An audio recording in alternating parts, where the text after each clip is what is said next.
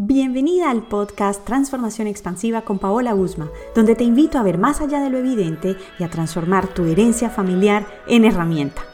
A partir de este momento, ábrete a ver más allá de lo evidente, a inspirarte, a cuestionar las ideas y creencias familiares y, por supuesto, a la toma de conciencia. La autoestima es el arte de estimarte. Por eso puedo afirmar que Amarte tal y como eres es quizás el acto más valiente que harás durante toda tu vida y que cuando te ames completamente podrás tomar conciencia que eres responsable de ti misma y que nadie más podrá darte el amor que debes darte, lo cual te evitará malos ratos, desilusiones y por supuesto proyectar en los demás tus propias necesidades. Desarrollar una sana autoestima te trae beneficios en todas las áreas de tu vida, pero ¿por dónde empezar?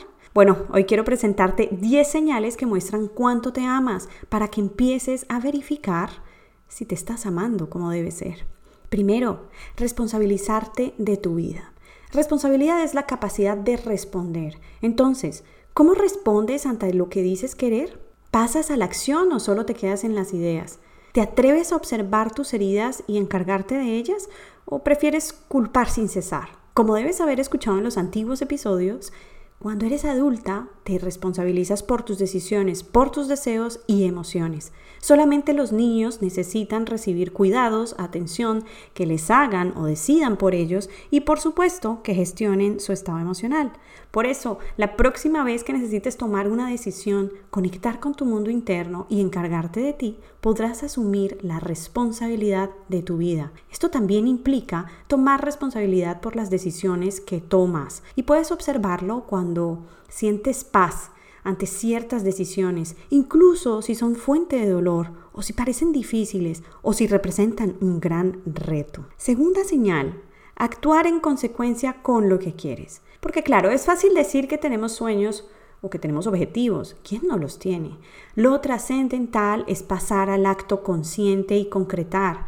Incluso si crees que no tienes los medios o los recursos internos o externos, Siempre puedes idear nuevas formas de obtener tus resultados y en eso descubrirte como un ser capaz de ir hacia donde quiere, de accionar, de aprender, tomando conciencia de quién es, qué quiere y con qué cuenta para hacerlo. Tercera señal, parar la crítica interna que hace perder fuerza y foco. Y yo quiero preguntarte, ¿qué estás ganando con criticarte? ¿Algo ha cambiado? Como puedes darte cuenta, la crítica interna es despiadada, es un síntoma de falta de amor propio. Entonces, conviértete en una detective de tus pensamientos, creencias e ideas. Descubre en ellos si te dan fuerza o si hacen todo lo contrario, drenarte. En el caso de que descubras justamente que te drenan, actúa con amor hacia ti y permítete transformar esos pensamientos, transformar las creencias y esas ideas. Si lo necesitas, recuerda que pedir ayuda y aceptarla es un acto de valentía que refuerza el amor propio. Cuarta señal, reconocer tus fortalezas, habilidades, dones, talentos y todo recurso que te apoya. Conocerte te permitirá saber quién eres y qué has obtenido en el camino de tu vida. Para esto, apóyate en pasar tiempo contigo y en descubrir tu esencia, en tomar sesiones de autodescubrimiento y en reconocer, más allá de tus títulos y experiencias, los aprendizajes que has adquirido. Quinta señal, reconocer tus aspectos sombríos y vivir con ellos en respeto por quién eres, por supuesto, porque reconocer tu sombra te centra en lo que importa, es decir, te das cuenta que hace parte de ti, que también te sirve para desarrollarte como persona y, sobre todo, te permite evitar caer en una negación absoluta de tus defectos o en excusarte porque sencillamente eres así. Sexta señal, confiar en ti y dejar de pedir consejo. Y esto hace parte de amar tu sabiduría y tu guía interna de reconocer también que dentro de ti habita un poder que te conecta con todo aquello que necesitas, algunas veces se piden consejos y no se pasa a la acción. Pero además de eso, verifica si al pedir consejo no estás buscando que alguien solucione tus problemas, tus temas, o tal vez estés tratando de encontrar una especie de figura de autoridad o, por qué no, un aliado, una aliada. La autoestima es aprender a validarte y a contar contigo, iniciando por esa voz interna que te acompaña, te guía y apoya. Yo lo veo en las mujeres que consultan, pues ellas me dicen, escuché tu podcast, recibí tu newsletter, leí tu artículo y sentí que debía escribirte y trabajar en mí. Otras lo llevan a su cuerpo y también me han dicho, lo sentí en mi cuerpo, algo me dijo que debía contactarte. Créeme, esa es tu sabiduría interna que te invita a dar los pasos necesarios para sentirte plena. Séptima señal, despedirte de lugares físicos o emocionales que sean tóxicos, incluso de personas. Cuando decidas hacerlo, verifica que lo hagas desde un lugar amoroso y no cargado de impulso, soberbia, rabia, orgullo o pataleta.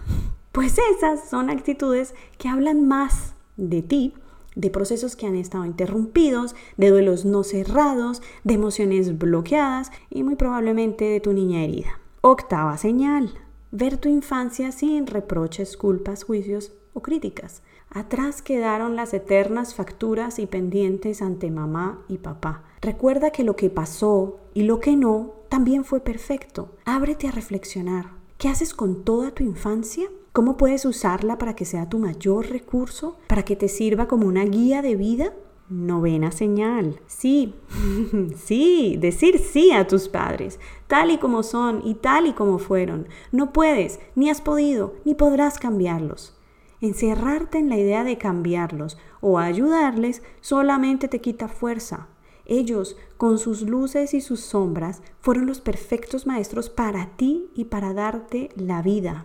Reencontrarte con esa idea es potenciar la adulta que eres, salir de la niña herida y exigente y por supuesto centrarte en la experiencia del amor propio y de la autoestima sana. Y la décima señal, validarte, aprobarte, incluirte y cuidarte.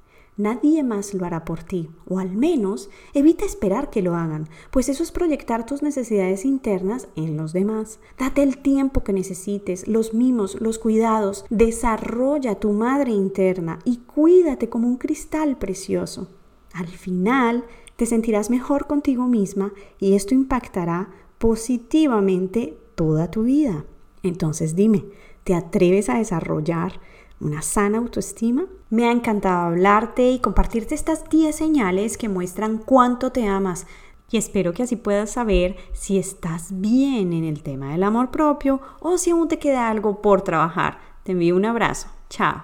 Este episodio ha terminado. Suscríbete para potenciar tu transformación, expansión y toma de conciencia. Ahora es tu turno. ¿Te atreves a transformarte?